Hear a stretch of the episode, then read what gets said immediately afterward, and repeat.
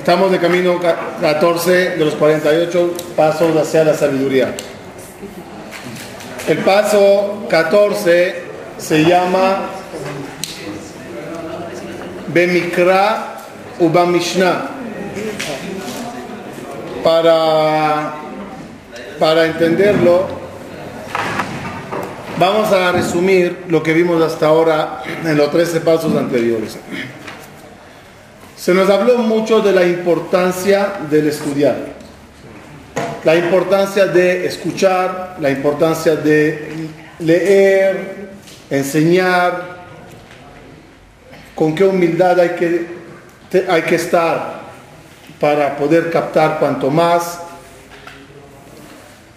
Y muchos, y muchos consejos a qué y cómo debo de ser para estudiar.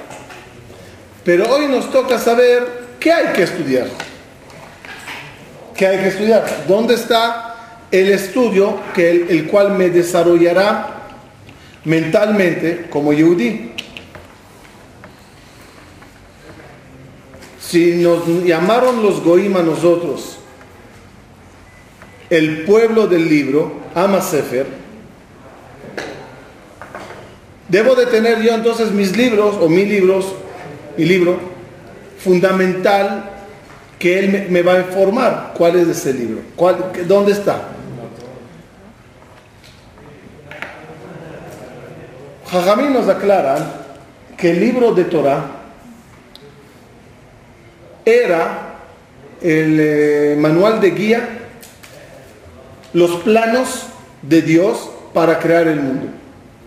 Istakel beoraita ubara alma. Observó Dios la Torah y creó su mundo. La verdad que en lo literal no lo entiendo.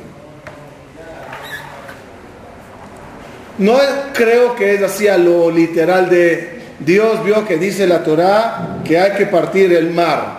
Y Dios partió el mar. Entonces fue y hizo un mar para partirlo. No debe de ser así. Sino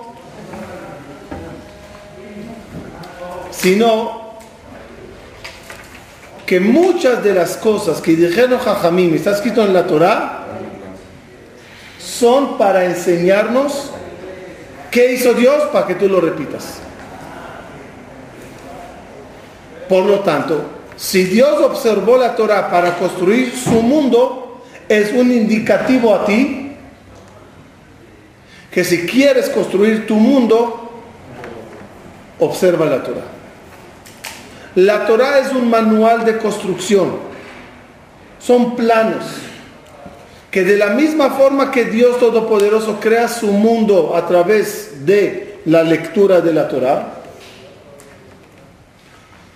tú, a través del estudio de ella, construirás tu propio mundo.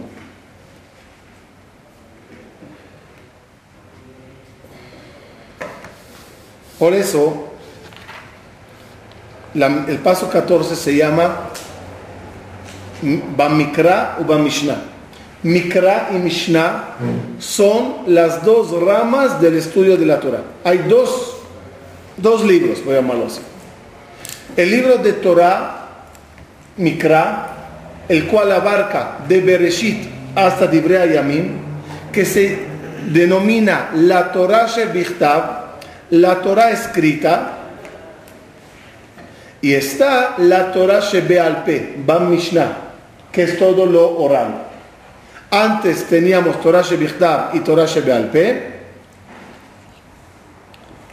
Una estaba escrita y la otra era de memoria. Hoy en día ya tenemos las dos escritas. Ya hablaremos un poco de eso. ¿Cuáles tus libros fundamentales para formarte? Torah Shebichtav y Torah Shebealpe. La Torah Shebichtav, perdón, perdón. Y, lo que quiere decir la Mishnah es que después que ya te llevé al nivel de Yishuv Dat, el de ayer, ¿se acuerdan? Sentarte, concentrarte, abrirte espacios para estudiar, concentrarte a hora de estudio, ¿cuál es el material que tienes que nutrir tu mente con ella? Torah Shebichtav y Torah Shebealpe. Ba Mikra o Ba Mishnah. Como dice la Mishnah en Pirkei Avot, en otra parte, Ben Hamesh la Mikra, Ben Eser la Mishnah. A partir de los cinco años se enseñaba al niño Mishnayot. Y, y a partir de los diez años ya se le empezaba a enseñar, ¿qué dije? A partir de los cinco años le enseñaban Torah. Perdón, me equivoqué, perdón, perdón. Y a partir de los diez años le empezaban a enseñar Mishnah.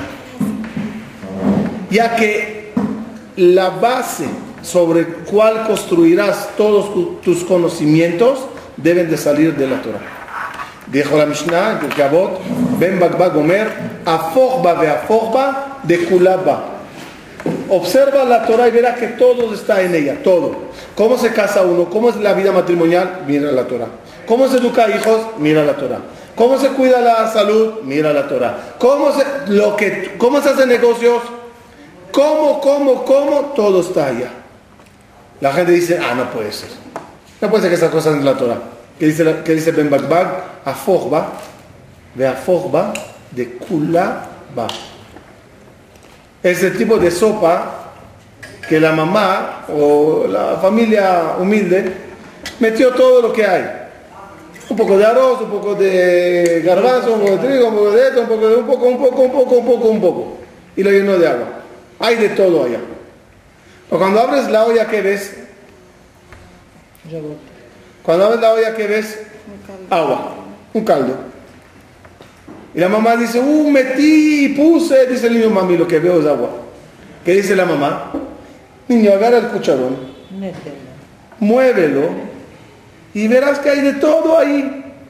Eso dijo la Mishnah en Piragot. Afogba, ve afogba, mueve, mueve un poquito, mueve y verás que está todo.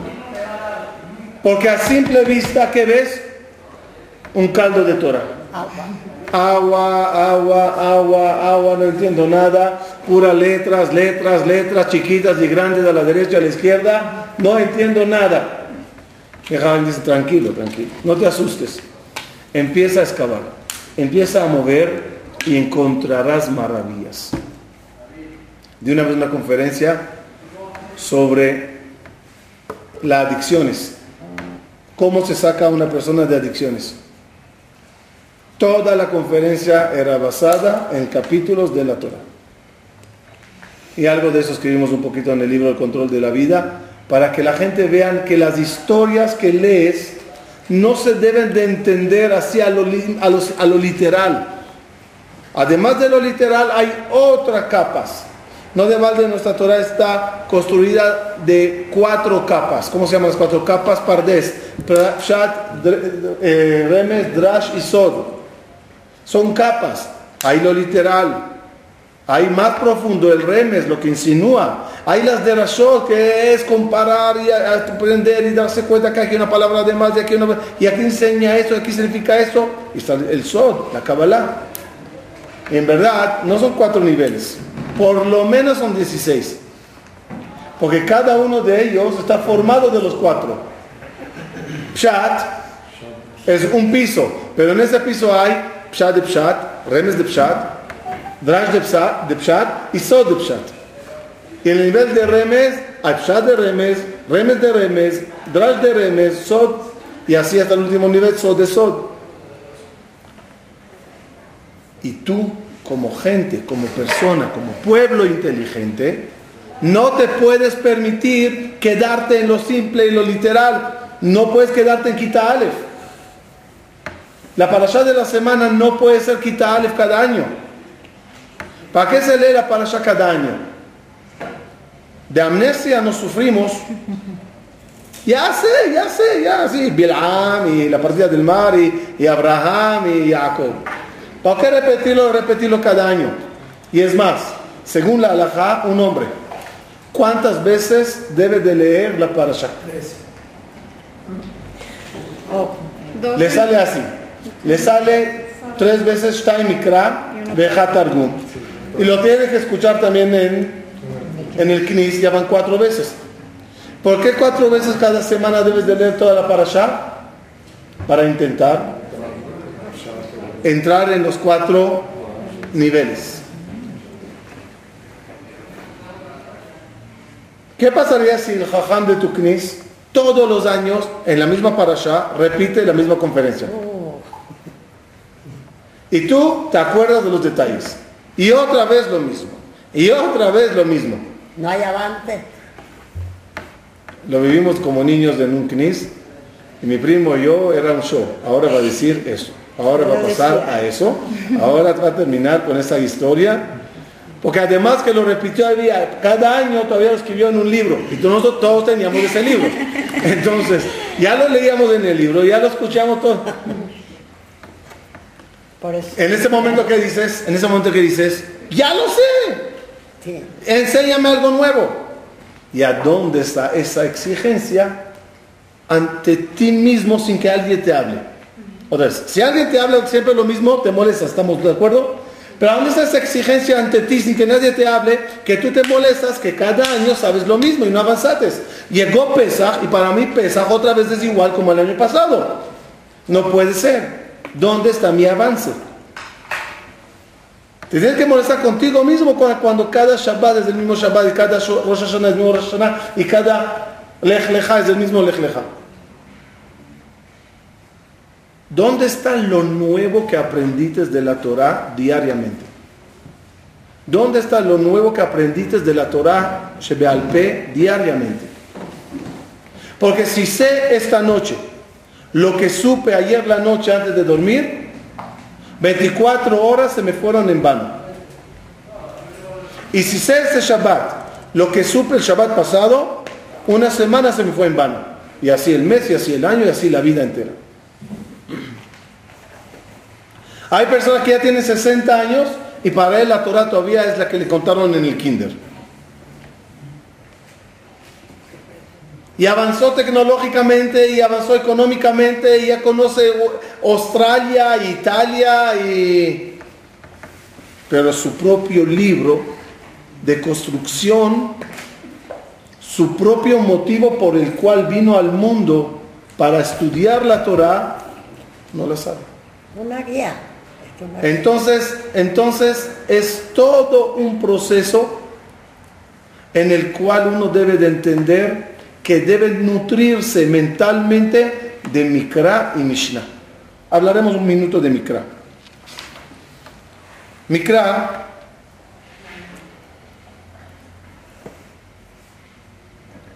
Mikra se refiere a la Torah escrita. ¿Cuántos libros hay en la Torah escrita? Muy bien, 24 libros desde Bereshit hasta Dibrea y Amim, son 24 libros. ¿Cuántos dijeron? 5 5 por 5 menos 1. Son 24 libros.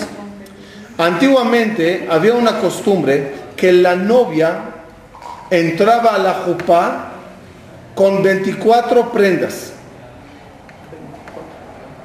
entre joyas y esto y lo otro y el pelo y la ropa, eh, pero era como un ritual que se contaban las joyas, las, perdón, las prendas que sean 24.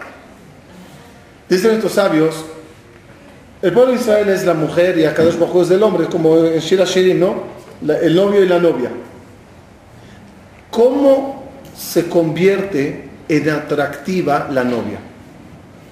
Ante el novio? Pues maquillándose, vistiéndose bonito. ¿Cómo nos convertimos nosotros como pueblo en atractivos ante Dios? Estudiando.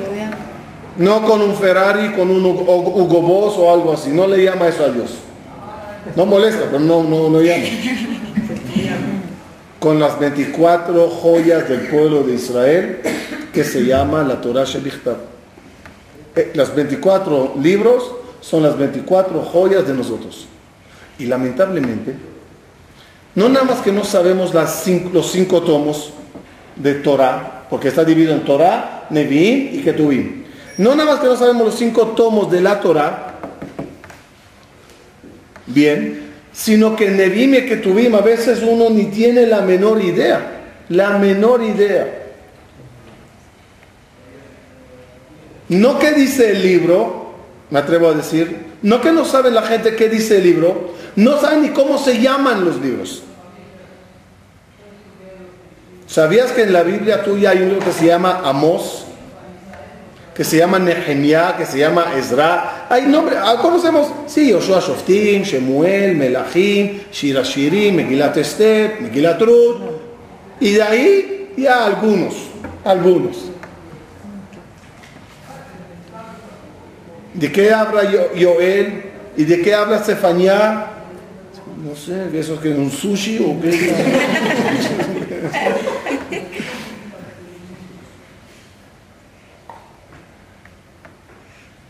El deber de un yudí es leer su Torah, leerla, conocerla. Y Baruch Hashem, hoy en día hay con traducción a todos los idiomas. Y cuando ya la leí la primera vez, ya tengo idea, leyendo las palabras con comentaristas, ¿no? La variación, la explicación, los detalles, me empiezo a llenar de información. Cada pasú, cada palabra son ladrillos. Cada palabra de Torah, cada clase de Torah, cada entendimiento que tienes son ladrillos. Cuanto más ladrillos tienes, mejor puedes construir tu edificio. Un paso que es ladrillo, y el otro es ventana, y el otro es eh, vigas, y el otro es madera, y el otro es metal, yo qué sé. Y al final vas formando tu edificio.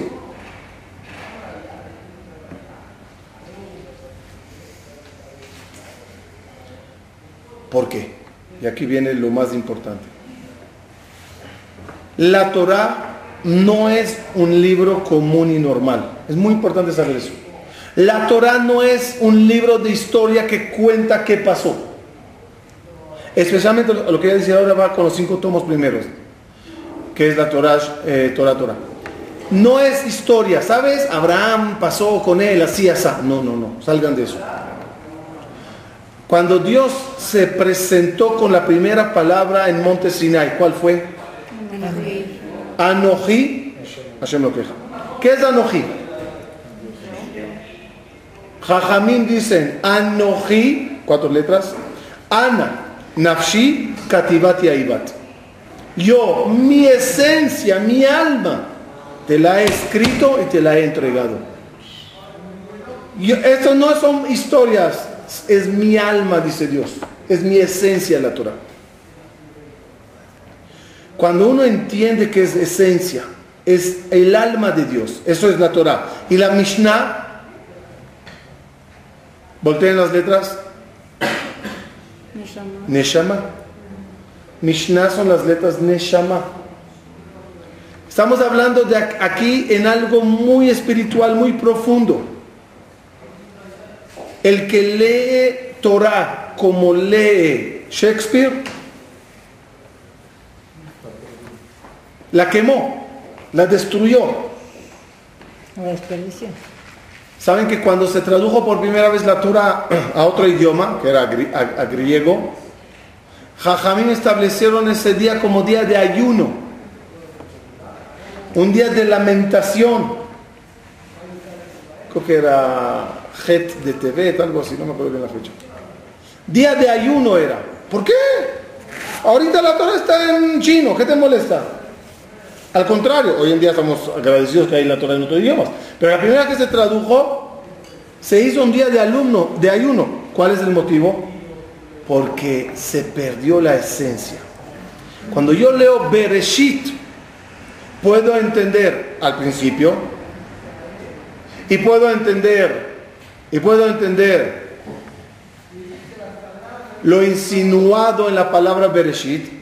¿Se acuerdan? Una vez lo hablamos. Bereshit son las iniciales de todas las 613 mitzvot. En el libro de Bereshit, todas las 613 mitzvot, las iniciales de ellas es Bereshit. Por ejemplo, la mitzvah más famosa de hacerse pidión. Hacer al hijo primero pidión. ¿Cuál es la ley? Uno que tiene un hijo primogénito, después de 30, días le hace pidión.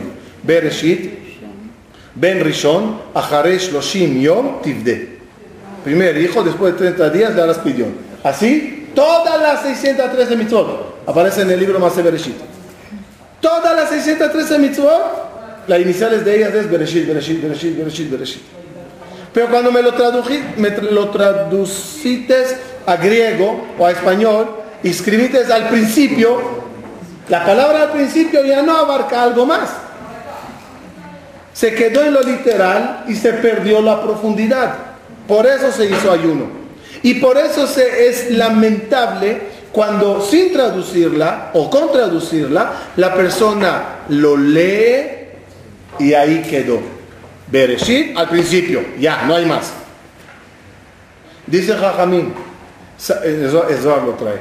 ¿Sabes qué es la Torah? Es un cuerpo. ¿Cuál es tu misión? Buscar su alma. cuerpo.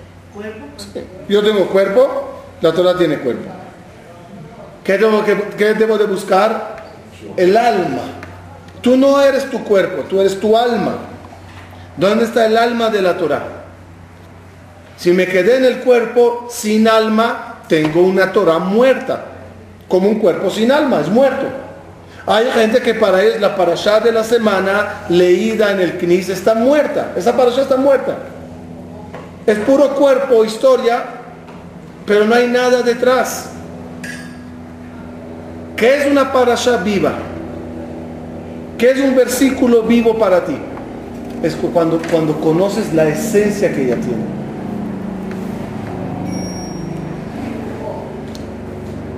Ana nafshi kativati dice Dios. Yo mi alma te la he escrito y te la he entregado.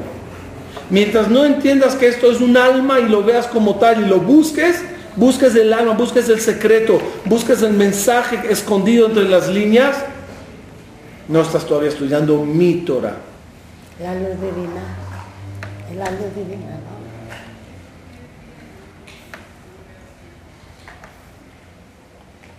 Y me ordena Dios sé como yo. Uldovkabo, tienes obligación de apegarte a Dios. ¿Y cómo me puedo apegar a Dios? Dice Jajamín, sé como Él. ¿Y cómo podré ser yo como tú? Únicamente a través del mismo manual. Como dijimos al principio, con la Torah Dios hizo el mundo y con la Torah Dios me dice, hazte, construyete. Y ahí en la Torah yo aprenderé cómo ser bondadoso como Dios, cómo perdonar como Dios, cómo hacer favores como Dios. Me gustó mucho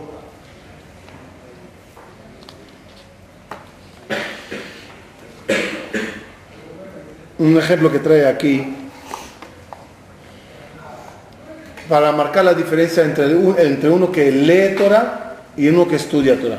Como ya saben, siempre digo que el libro de Torah es el libro más aburrido que hay en el mundo. No hay un libro más aburrido como el libro de Torah. ¿Estás de acuerdo conmigo, Jack, o no? Es aburrido. Si no te lleva sueño, agarra el libro, léelo, dos líneas y empiezas a roncar. El libro de Torah es el libro más aburrido del mundo mientras lo lees. Pero cuando lo estudias, se convierte en el libro más increíble del mundo. El problema es que la gente lee en Torah. Lo voy a dar un ejemplo ahorita que significa leer y qué significa estudiar. Tú lees. A veces Hashem, a veces Elohim, a veces Shaddai. Para uno que lee, ¿qué dice? Siempre. Y dijo Dios, y dijo Dios, y dijo Dios, y dijo Dios. Sí, pero ¿por qué tiene varios nombres? Porque Hashem no es Elohim y Elohim no es Tzebaot y Tzebaot no es Shaddai y así. Uno que estudia empieza a darse cuenta de las diferencias. Otro ejemplo, Bene Israel, Am Israel. Uno que lee dice, eh, los judíos, el pueblo. No, no, no, no. Am Israel no es Bene Israel. Son dos cosas.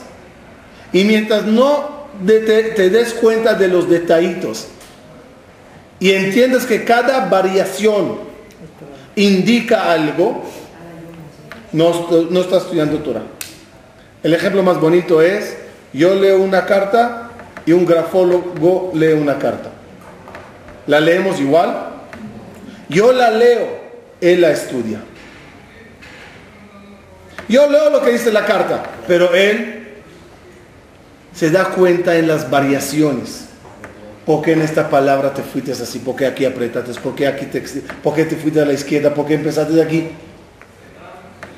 Y yo, cuando le vea con lupa y anotaciones, diré, el tipo está loco, es una carta. Pero cuando me saca el perfil del personaje, acorde a cómo escribió las cosas, ahí sé que hizo un estudio profundo del caso. Lo que nuestros sabios nos hicieron a través del estudio profundo de la Torá es un examen de grafología a lo que, escrito, a lo, que escribió Dios. ¿Por qué aquí puso Elohim? ¿Por qué? Y todas, las, todas las, explicaciones de la Torah empiezan, ¿y por qué? ¿Y por qué aquí? ¿Y por qué repitió? ¿Y por qué dijo esto? Y ya no sé esto. ¿Y por qué evitó esto? ¿Y por qué no brincó acá? ¿Y por qué? ¿Y por qué? ¿Y por qué? Esas, esos porqués, esos porqués que significan análisis grafólico grafólogo, no, de, grafología. Análisis. Si hay variación es por un motivo. Y si esa palabra en toda la Torah lleva yud, ¿por qué aquí la desapareció la, yud? No es porque a Moshe se le terminó la tinta, y si no porque se, se le pasó y se le brincó.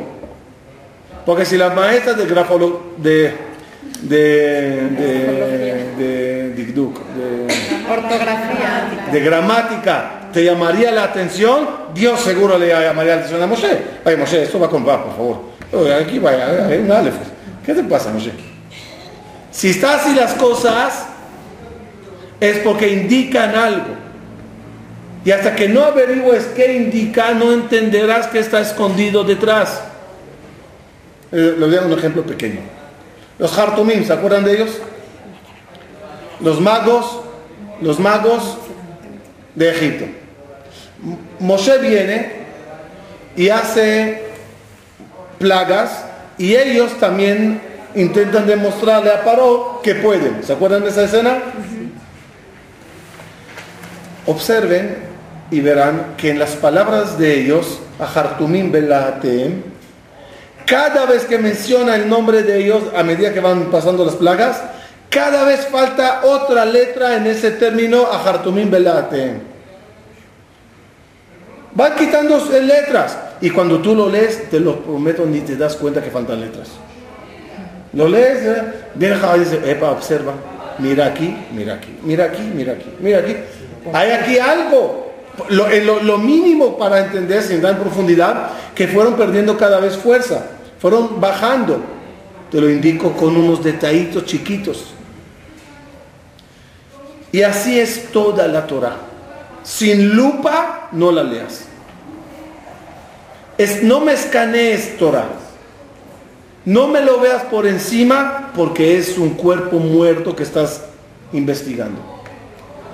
Agarra lupa, que la lupa de nosotros es la Torah Shebealpe, la Torah de Jajamim, Mishnah y todo lo que vino después de ella que se llama Neshama, porque me empieza a enseñar el alma del versículo, el alma del concepto. Y de repente te haces más sabio. No eres un hombre superficial, eres un, hombre profundo. Pasa con los que estudian Gemara. También puedo escanear la Gemara por encimita y entender la pregunta, la respuesta, la prueba, el, el cuentito. ¿Por qué se me exige? Profundiza, abre la capa empieza a entrar adentro. Mira que dijo Rashi, mira que discute otros, mira que dijo el Rizbag, que dijo Rashba, y empiezas, empiezas a entender las cosas. De repente tu mente se afila más, tu mente se, se da cuenta de detalles. Y lo digo una frase que nos dijo nuestro rabino cuando apenas empezamos a estudiar la yeshiva. Me dijo, cuando aprendas a, a estudiar profundo, verás que se te convierte en un, en un modo de vivir y pensar en la vida. Hasta pensar en detallitos de la vida, empiezas a analizarlo tipo Gemara, tipo Torah. Así, así es superficial, pero ¿qué va a pasar después? ¿Qué hay detrás? ¿Qué significa eso? Hasta captas a la gente cuando hablan, en su variación de palabras, ya entiendes que están mintiendo. Ah, ese, lo que está diciendo ese es como el pazuque ese que ahí pasó así, así, ah, es igual. Ah, Empiezas a compararle con Torah.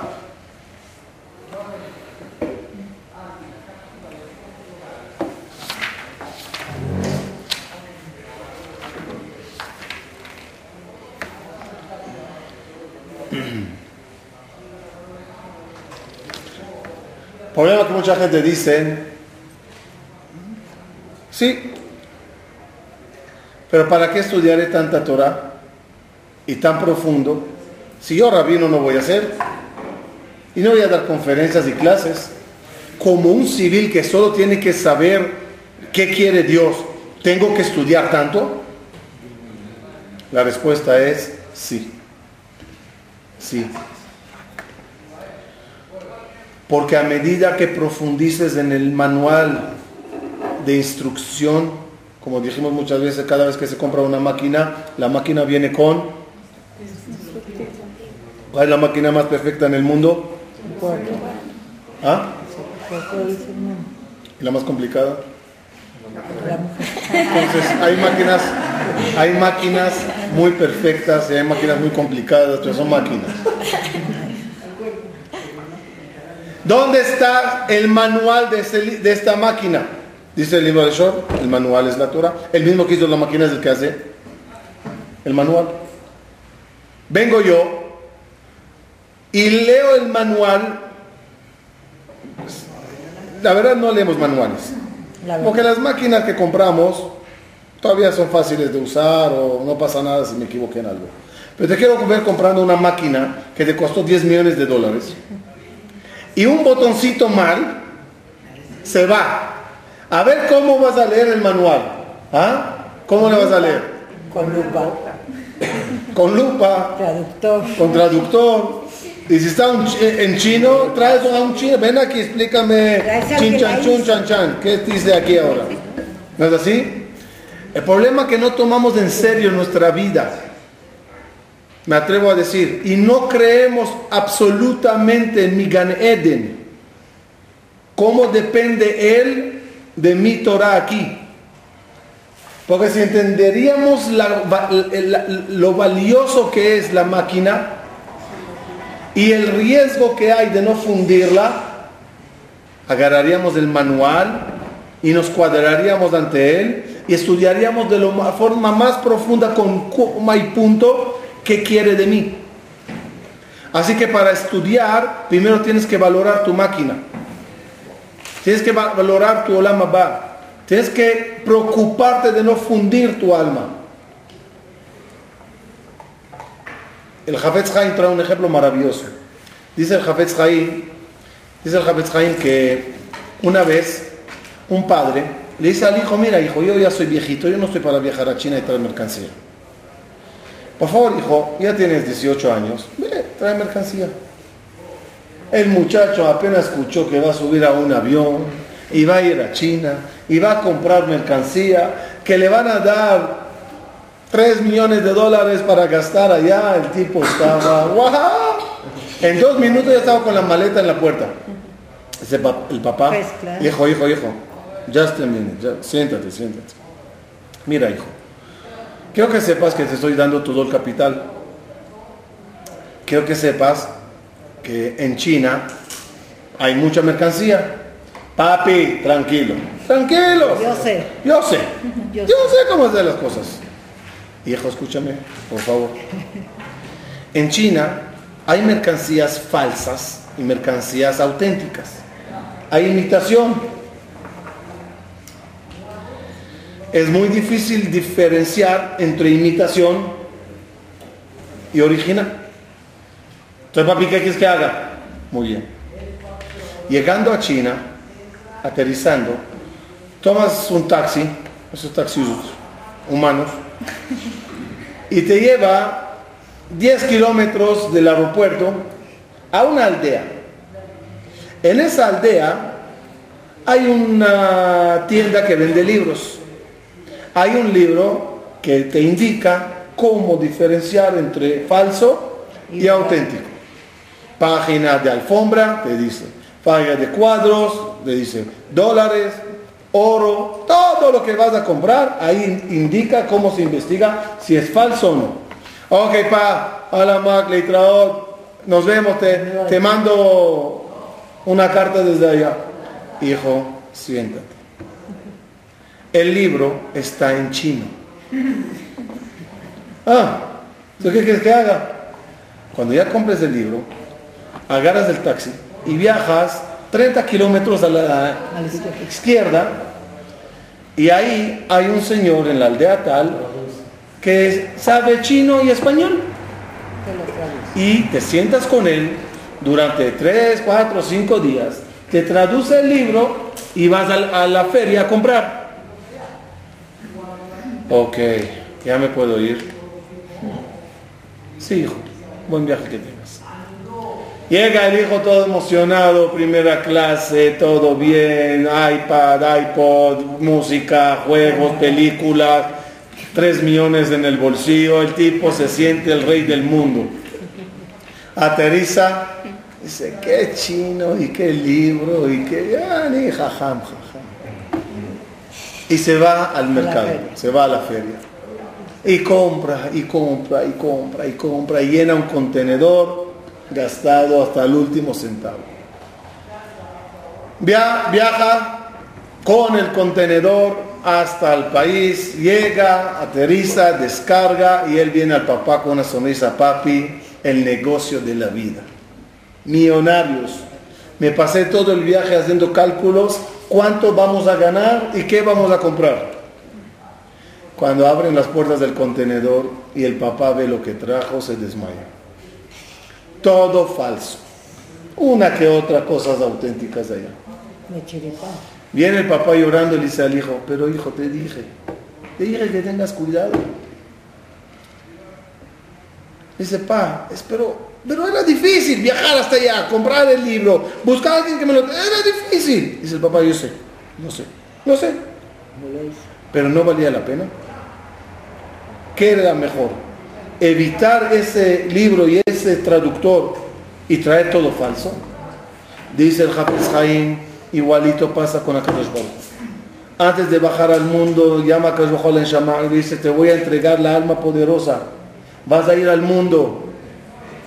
Crece allá, crece, trae mercancía. Y la Shabbat, sí, hasta luego, Dios. De un minuto, tómate un Valium, siéntate. Todavía faltan nueve meses, escucha, un minuto.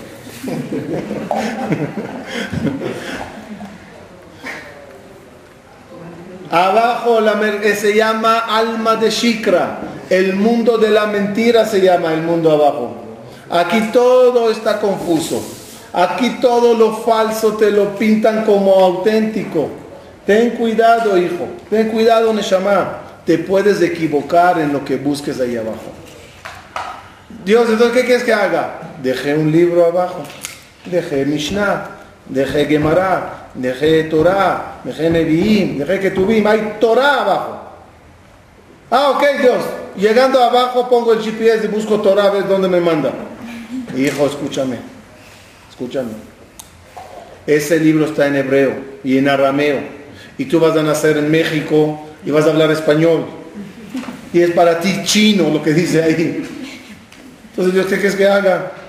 Abajo deberás de buscar a alguien que te lo traduzca, alguien que te lo explique, para que puedas comprar la mercancía verdadera. ¿Qué pasa, la Neshama? llega al mundo y dice, qué libro y qué traductor. Eh, yo, jajam, jajam. Yo sé lo que es bueno en la vida. Y andamos llenando el contenedor de basura, de cosas falsas, de cosas de mentira. Y el día de mañana uno llega a la mamá y dice, Dios, mira mi Ferrari, mira mi Rolex, mira esto, mira esto. Dios dice, ¿qué quieres que haga con eso? No para eso te mandé. Te mandé a buscar otras cosas. La verdadera mercancía. De tal forma que no es un privilegio, un gusto, un placer estudiar Torah. Es un deber. Es un deber si quieres cumplir con el viaje. Es un deber. Ve al binateja al tishaen y sobre tu mente no te apoyes. ¿Qué quiere decir? No confíes en tu juicio te puedes equivocar fácilmente en la vida qué es bueno y qué es malo. Ve al binateja al tishaen. No confíes en tu mente. Y, lo más importante que ya no importa, no importa qué edad tienes, porque uno dice, está bien, ya, ya, medio contenedor ya lleno.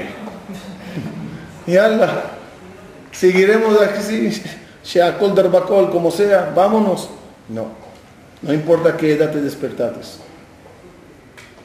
Si hasta ahora la mercancía no era lo ideal, de ahora sí puede ser. Si hasta ahora el Birkat Amazon no era lo, lo correcto, ni se decía o se decía mal, ahora dilo bien. Si el tefilín hasta ahora estaba pasul, de hoy estará bien. Si el Shabbat hasta ahora creí que estaba cuidando Shabbat, diciendo Kiddush y viendo el partido después para que tenga alegría de Shabbat, no es la forma. A partir de hoy, que tu Shabbat sea auténtico. No importa qué edad estás. Rabbi Akiva a los 40 años empezó y llegó a lo máximo.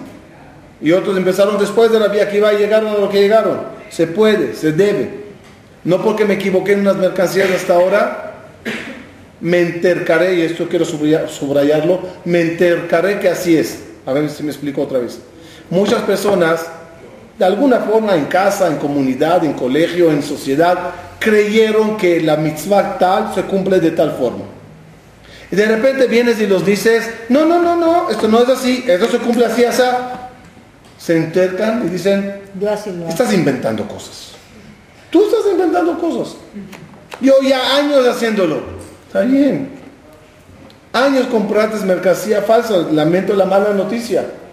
Pero a partir de ahora, empiezas a hacer las cosas bien. No te dé pena decirle a la persona que está equivocado en la mercancía que está almacenando. Le estás haciendo un bien. Me pasó una vez en un país. Un muchacho iba a una sinagoga, pero no de las más observantes. Y él, ponía el tefilín mal, ponía el tefilín sobre la frente. Y eh, no se hace así, se pone sobre el pelo arriba. O algunos donde tenían pelo. Pero y, de repente vino a rezar en, en otro lugar Apenas se sentó, no pasaron 10 minutos, 30 personas le llamaron la atención. Yo entro y me dice, hola rabino, dije el tefilín, arreglalo. Me dice 31. Digo, ¿qué? Me dice, mira rabino, te quiero decir algo. Yo a partir de mañana voy a venir a rezar aquí nada más y no en otro lugar. Dije, por, tú eres de la competencia. Me dice, no puede ser que yo esté mal tantos años y nadie me diga nada. De repente llego a un lugar y el que me pasa por bien, con sonrisa, me, me, corrige. Quiere decir que aquí a la gente los importo.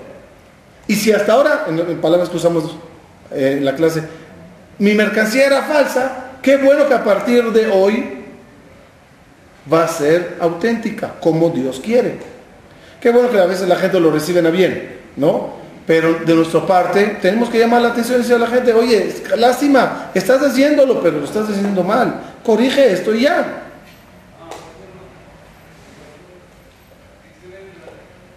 Me gustó mucho un, término que trae aquí y lo voy a compartir. Hay, en Ganeden había dos árboles. ¿Cómo se llaman? Etzahaim y Etzadat. ¿Estamos bien? ¿Qué es Etzadat? Etzadat, traducción literal, el árbol del conocimiento, de la sabiduría. Etzadat, Tov Vara, bueno y malo, bien y mal. Y el otro se llama Etzahaim. En la vida, escúchenme qué frase muy sabia, terminarás sabio en la vida terminarás sabio. Pero hay dos formas de ser sabio. Uno en el colegio de la vida, me refiero aprendiendo a base de golpes. Y otro es aprendiendo el manual Torah y siendo sabio. Veamos el pro y el contra. ¿Cuál es el pro de aprender de la, de la vida?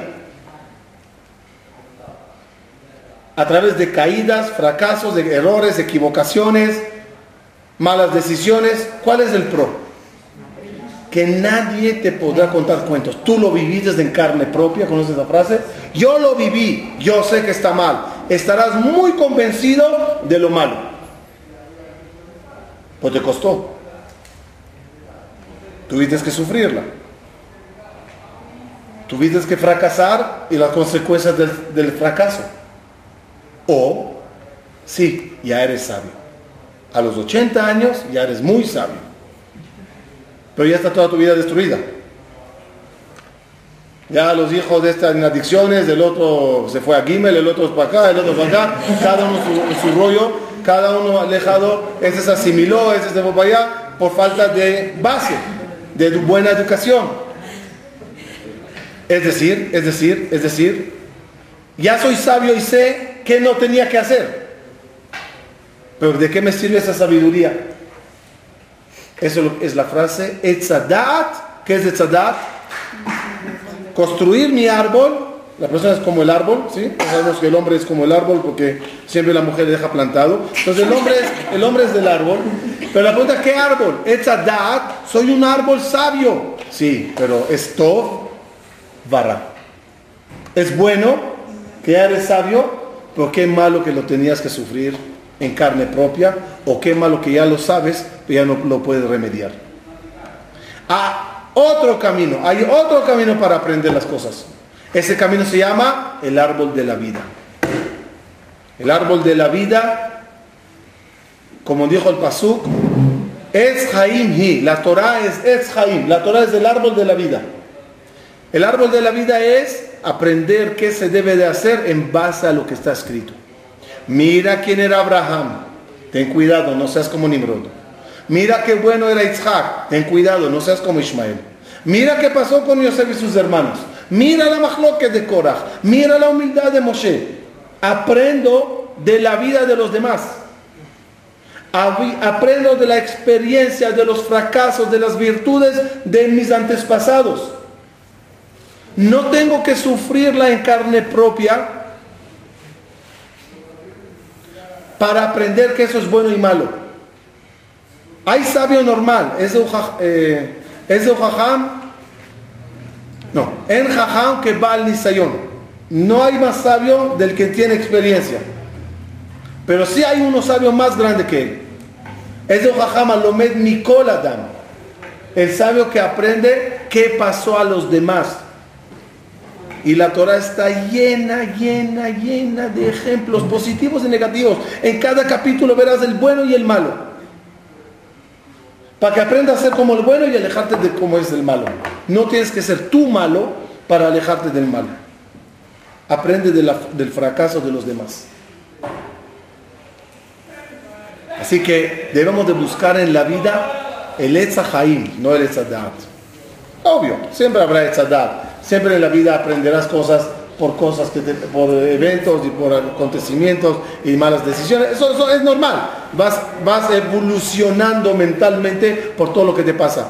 Pero si te basas en versículos, en Torah, en cuentos, en historias, en ejemplos, en consejos sabios, tu vida no necesita tropezar para entender que hay piedras. Vamos a ir finalizando. Tenemos un deber de estudiarla. Y dijeron nuestros sabios de Pirkei Avot, al tomar nunca digas cuando me desocupe estudiaré, porque nunca te desocuparás. El Yetzerará se encargará siempre de llenar tu día de tal forma que no tendrás tiempo para ti mismo. Y el, y el, y el, y el, y el, y el arquitecto, el constructor, que construye una casa sin ver los planos porque no tiene tiempo de ver los planos y lo hace a medida y a ojo y a como le parezca, que no se sorprenda cuando de repente no encuentran dónde está el tubo de la electricidad y el agua del baño hacia dónde se va y esto a dónde está y oye, y el closet desapareció y las escaleras, uy, me olvidé ponerlas. Si no ves los planos continuamente, puedes fallar. Y en los planos, cada puntito, en los planos, ¿de qué tamaño es la ventana? Sí, pero en la realidad, ¿de qué tamaño es la ventana? Si menosprecias lo chiquito en el escrito, eso tiene un, eh, eh, una reacción muy grande en tu vida.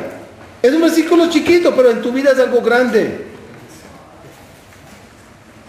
No puedes fallar los puntitos y las rayitas chiquitas. Ay, no importa, ya quita esto. ¿Cómo quita? Quítate de eso, quítate una pared entera. Quítate una tubería, quítate... No puedes fallar. Es al pie de la letra. Así que no busques tiempo. Crea el tiempo. Crea el tiempo. Lo que estamos hablando ahorita se llama, en lenguaje de estudio, musar. Musar es como palabras de ánimo para que uno se, se le abra el apetito en estudiar. Entonces, una vez llegó una persona con el jajam y dijo, jajam, tengo 10 minutos al día para estudiar. ¿Qué estudio en esos 10 minutos? ¿Qué? Dame el mejor consejo, 10 minutos, ¿qué estudio? Alajá, Gemara, Kabbalah, Humash, ¿qué estudio? Dijo el rabino, estudia Musar. ¿Se quiere Musar? ¿10 minutos? ¿Qué tan importante es el Musar? Dijo, no. Pero cuando estudies 10 minutos Musar, verás que tienes muchas horas en el día para estudiar Torah. Tú crees que no tienes tiempo. Si estudias Musar y estudias la importancia, de repente ves, oye, puedo. Puedo camino al, trabajo, poner un cassette y estudiar Torah. Puedo esperando en el tráfico estudiar. Puedo aquí leer un libro. Puedo en la oficina de tal hora a tal hora abrir una, una esto. Puedo la noche ir. Puedo por la mañana quedarme un poquito después de Shahri. Puedo. Puedo. En la casa puedo leer algo en, en vez de ver esto, en vez de leer esto, en vez de gastar o mal gastar el tiempo. Conclusiones de lo que vimos hoy.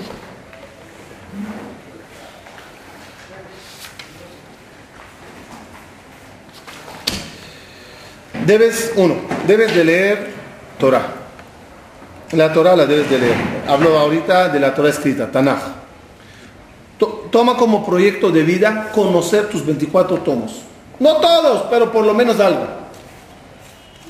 No hasta la profundidad, pero por lo menos un poquito más de la superficie. Dando mucha preferencia a los cinco tomos primeros de la Torah y también a todo lo que viene después. Es tu deber como Yehudi, como Yehudiá, saber la Torah. Dos, debes de entender que la Torah es un libro que cambiará tu vida. Por lo tanto, lo debes de leer de tal forma, como un libro que me transformará y no como un libro de cultura general estar dispuesto a que Porque si lo leo nada más como información, información, pues léete eso y léete Shakespeare es igual, información. Pero cuando lo leo con un objetivo, lo voy a leer porque quiero ser mejor, porque quiero ser diferente, porque me quiero moldear de nuevo. Ustedes saben que la Torah se comparó al fuego. La Torah es fuego. Y la persona es, una, es oro puro, tú eres de oro puro. Pero a veces el oro está mal formado. Este formato es mal. ¿Qué haces a una pieza de oro que no te gustó su figura? Ah, no te gustó el anillo como está, no te gustó el collar, no te gustó el lingote como está. Pues lo metes al fuego, lo fundes y agarras un molde y lo vuelves a construir. Una persona que se sienta ante la Torah debe de sentirse un oro que se está fundiendo. Porque hay muchas cosas en mi mente, en mi forma de ser, en mi forma de pensar que debo, de fundirla. No puedo seguir con ella, no voy a construirme nunca así. Al fundirme, me vuelvo a construir de nuevo, como Dios quiere, no como la sociedad me hizo. Salgo del molde sociedad y me, y me fundo para moldearme como Dios quiere.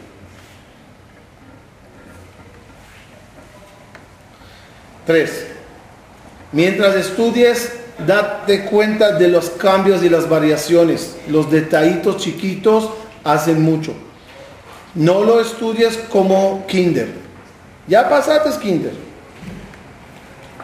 Mira la belleza escondida detrás de las palabras. Traigo siempre el ejemplo de un espía que mandó una carta a su jefe. Y la esposa del jefe recibió la carta. Ábrela. Fui al bar y me encontré con nuestro viejo amigo. Le tiré un vaso de vino encima se armó una grande, pero yo me escapé. ¿Qué dice la esposa? Es que tonterías. Llega el esposo y le dice, eh, fulano mandó una carta, nada más escucha el nombre y ya se prende. ¿Dónde? Y agarra la carta, entra al despacho, saca la lupa, se concentra, apaga música, silencio en la casa y empieza a leerlo así. Dice la esposa, ¿qué le pasa? Está loco. Fue al bar. ¿Pero qué sabe el jefe? Que el bar no es bar, y vino no es vino, y amigo no es amigo. Todos son claves. Aquí hay secretos. Y lo lee de forma de entender lo escondido, lo que no hizo la esposa. Cuando tú lees la Torah, ¿cómo la lees? ¿Con ese aburrimiento de la esposa o con ese interés del jefe? Lee cada capítulo y entiende que hay cosas escondidas aquí atrás y ponte a buscarlas. ¿No las sabes? No tienes la posibilidad de entender, no tienes el idioma, no, no tienes el tiempo, busca al chino que te traduzca el libro. Busca al chino que te traduzca el libro. No sé qué número estoy, 4, 3, 5, 4.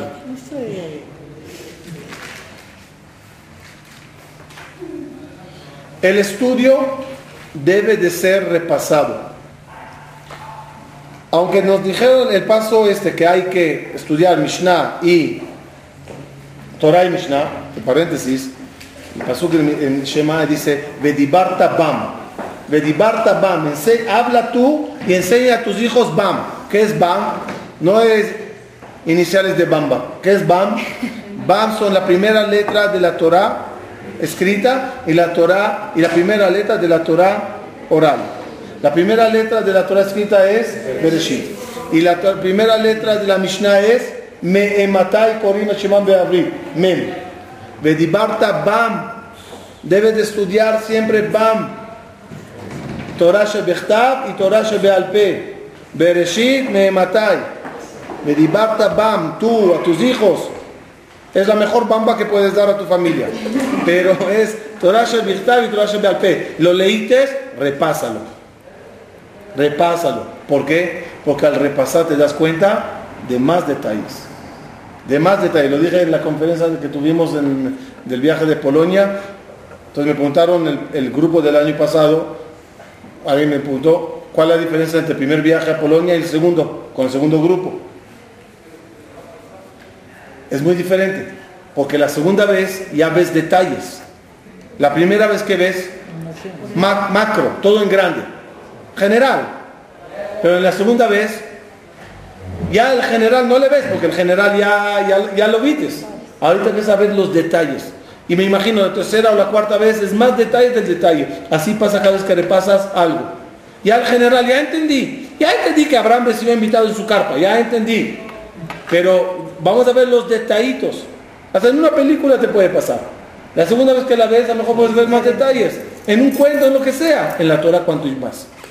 Terminamos.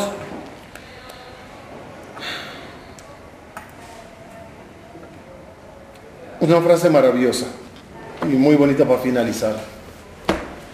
Si lo que estudias y lees no te transforma, nunca estudiaste Torah.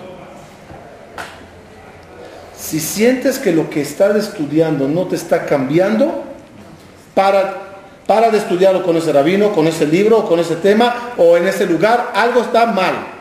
Algo está mal. Porque si el libro no me transforma, no estoy estudiando Torah. Estoy informándome de Torah. Mi IQ, mi conocimiento general se hizo más grande, pero mi persona no cambió, no sirvió para nada esa Torah. Torah es Torah cuando se refleja en mi persona, en mi forma de ser, en mi forma de pensar. Que tengamos Shabbat Shalom, el lunes de la seguimos.